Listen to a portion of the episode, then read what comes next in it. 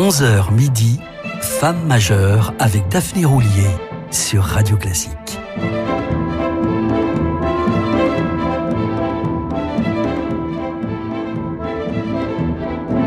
Vous écoutez Radio Classique, il est 11h et nous voilà de retour pour évoquer une femme libre, brillante, moderne, petite sœur d'un génie du violon, mais surtout immense pianiste, Epsiba Menuhin, trop longtemps restée dans l'ombre de son illustre aîné et qu'il est grand temps de réhabiliter. Bonjour et bienvenue à tous ceux qui nous rejoignent.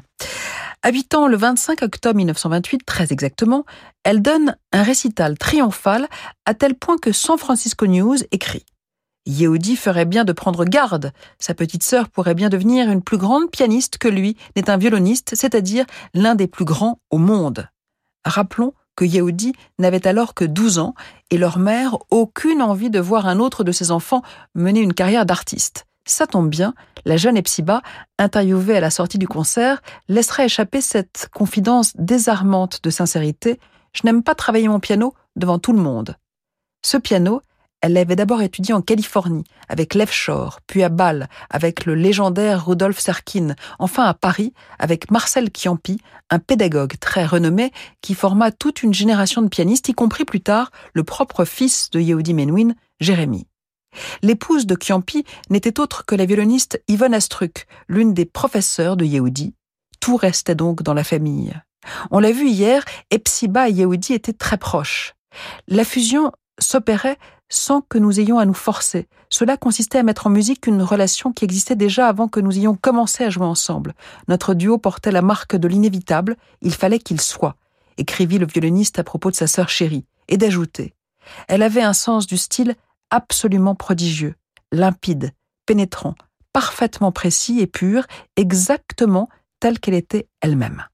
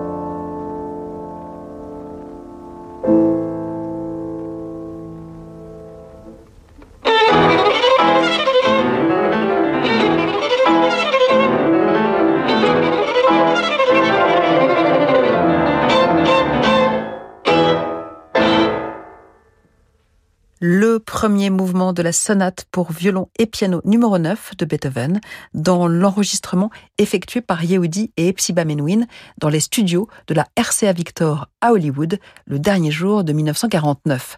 Cette même sonate figurait au programme de leur début en duo en 1934, salle Pleyel à Paris, au Queen's Hall de Londres, au Carnegie Hall de New York et en studio une première fois, mais leur gravure de 1949 est évidemment plus mûre. Entre-temps, frères et sœurs se sont mariés, tous deux en 1938, tous deux à une autre fratrie. Epsiba s'installe donc en race campagne dans une ferme à 200 km de Melbourne et devient une épouse modèle selon les critères de l'époque. Heureusement, Lindsay, son mari à qui elle donnera deux fils, aime la musique et un Steinway rejoint bientôt leur propriété. Quand la guerre éclate, Epsiba s'engage d'emblée et met toute son énergie dans l'effort de guerre. Elle coopère avec la Croix-Rouge, met sur pied des groupes de secours d'urgence pour les réfugiés juifs fuyant l'Holocauste, organise un fonds pour les enfants de marins combattants, ouvre sa maison aux orphelins de guerre, prend part à l'enseignement dans les écoles et lance des bibliothèques itinérantes à travers l'Australie. En même temps, elle veut se prouver que les années passées au piano n'ont pas été totalement stériles. Elle se remet à travailler d'arrache-pied jusqu'à ce que chaque morceau soit parfaitement poli et ciselé. Le 15 septembre 1943, Epsiba donne son premier récital depuis six ans à l'hôtel de ville de Melbourne, au profit de la Croix-Rouge. Au programme, des variations de Mendelssohn notamment, dont voici une page de jeunesse enregistrée en 1977.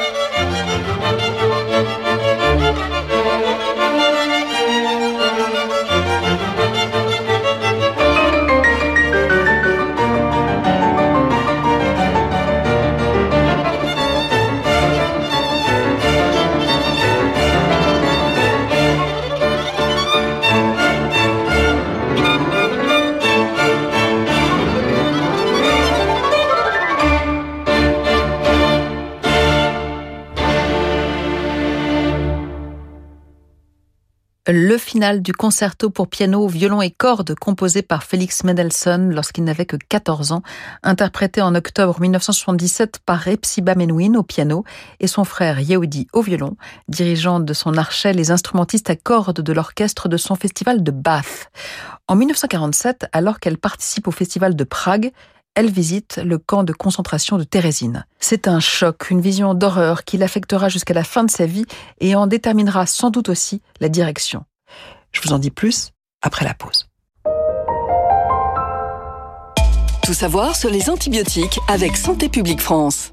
Sylvie Hubinois, bonjour. Bonjour. Vous êtes pédiatre, vous travaillez avec Santé publique France. Alors dites-nous, à quoi servent les antibiotiques? Les antibiotiques permettent de soigner des maladies dues à des bactéries et non à des virus, comme ceux de la grippe, la bronchite ou la plupart des angines. D'accord.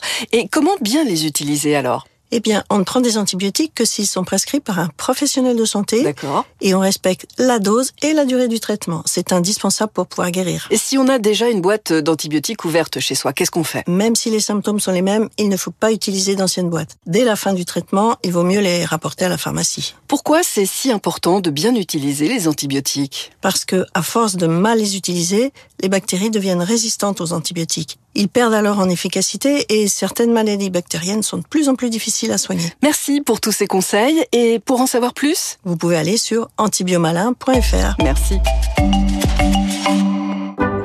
Xavier voulait racheter les murs de ce centre commercial. Déjà propriétaire de quelques galeries marchandes non loin de là, il peinait à trouver un crédit. Alors le cabinet Bougardier lui a fait souscrire un contrat de fiducie sûreté dans lequel il a apporté une partie de ses biens. Ce nouvel outil de garantie innovant lui a permis d'obtenir son financement bancaire. Comme pour Xavier au cabinet Bougardier, nous aimons trouver la solution de financement à laquelle on ne pense pas toujours. Cabinet Bougardier, avenue de l'Opéra à Paris et sur bougardier.fr. Nouveau Figaro Santé, votre magazine santé. Surpoids, diabète, maladie cardiaque, les troubles du métabolisme sont nombreux et souvent méconnus. Le Figaro Santé y consacre un dossier et dévoile des avancées concrètes pour prévenir et soigner ces maux. Le Figaro Santé, nos solutions pour votre santé, actuellement chez votre marchand de journaux. Tout savoir sur le collagène avec les laboratoires Vichy. Rendez-vous dans un instant pour en savoir plus sur Lift Active Collagène spécialiste pour lutter contre le vieillissement cutané. Simone a 94 ans. Elle est en bonne santé, mais il y a des choses qu'elle ne peut plus faire. Sa fille Aude passe chez elle tous les soirs après le travail pour lui faire ses courses et vérifier que tout va bien. Un jour, elle décide enfin d'appeler Petit-Fils. Grâce à Petit-Fils, une auxiliaire de vie professionnelle vient chaque jour chez Simone lui préparer son dîner et passer la nuit avec elle. Petit-Fils, l'aide à domicile sur mesure pour les personnes âgées. Petit au pluriel, fils.com. Jusqu'à midi, Femme majeure avec Daphné Roulier sur Radio Classique.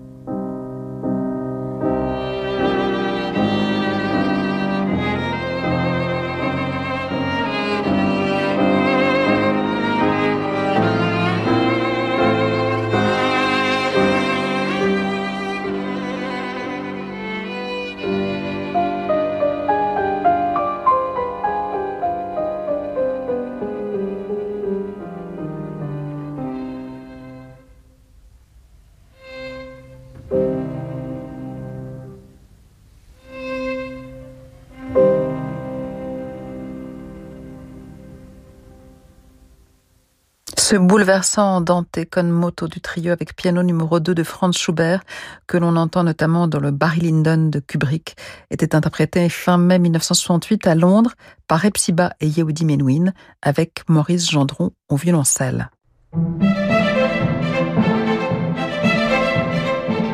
Femme majeure avec Daphné Roulier sur Radio Classique.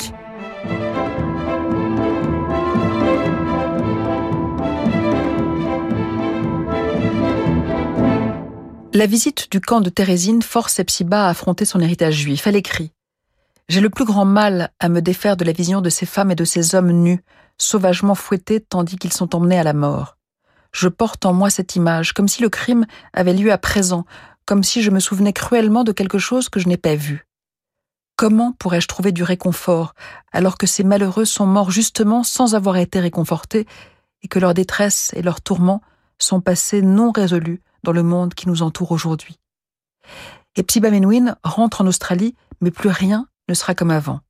En 1951, elle s'éprend de Richard Hauser, un sociologue autrichien rescapé des camps, devenu Quaker, arrivé à Sydney avec sa femme et sa fille. Yehudi Menuhin raconte Ce qui devait arriver arriva. Elle s'est pris d'un juif autrichien qui avait connu les camps et la souffrance, un idéologue persuadé d'avoir pour mission de sauver le monde. Et Psiba embrassa sa cause avec toute la ferveur dont elle était capable. Il sacrifia sa personne, son foyer, ses enfants. Mais, en dépit de son inconduite notoire, il ne se trouva personne pour lui jeter la pierre. Ce simple fait donne la mesure du rayonnement d'Epsiba, de l'amour qu'elle suscitait autour d'elle.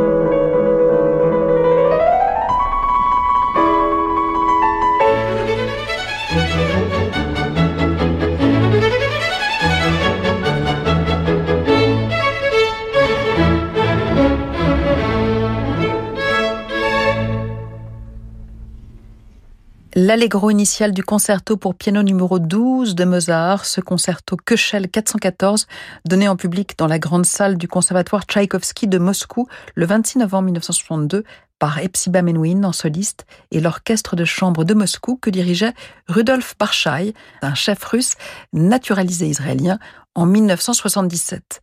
En cette même année, 1962, Yehudi, qui s'est également séparé de sa femme, retrouve sa sœur pour une tournée en Australie, pays qu'Epsiba n'abandonnera jamais complètement, ayant tissé des liens très forts avec des associations humanitaires sur place. Cinq ans plus tard, frères et sœurs repartent pour une longue tournée dans toute l'Amérique du Nord, en compagnie de l'orchestre du festival Menuhin. Juste avant leur départ, ils enregistraient ce trio avec corps de Brahms, en compagnie de l'excellent Alan Civil.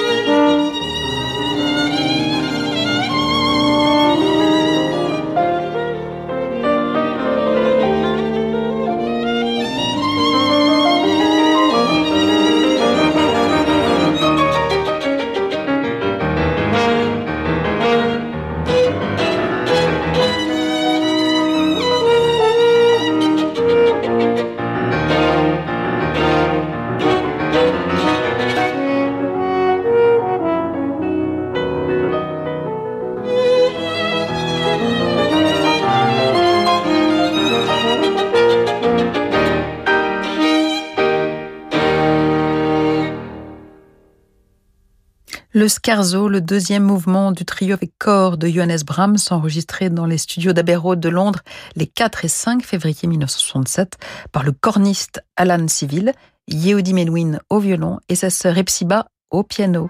Je vous donne rendez-vous le week-end prochain, toujours à 11h sur Radio Classique pour poursuivre cette évocation d'Epsiba Menuhin et vous parler un peu de Yalta, la Benjamine, tout aussi discrète, mais tout aussi douée. D'ici là, vous prenez le large avec Francis Dressel, cap sur de nouveaux horizons.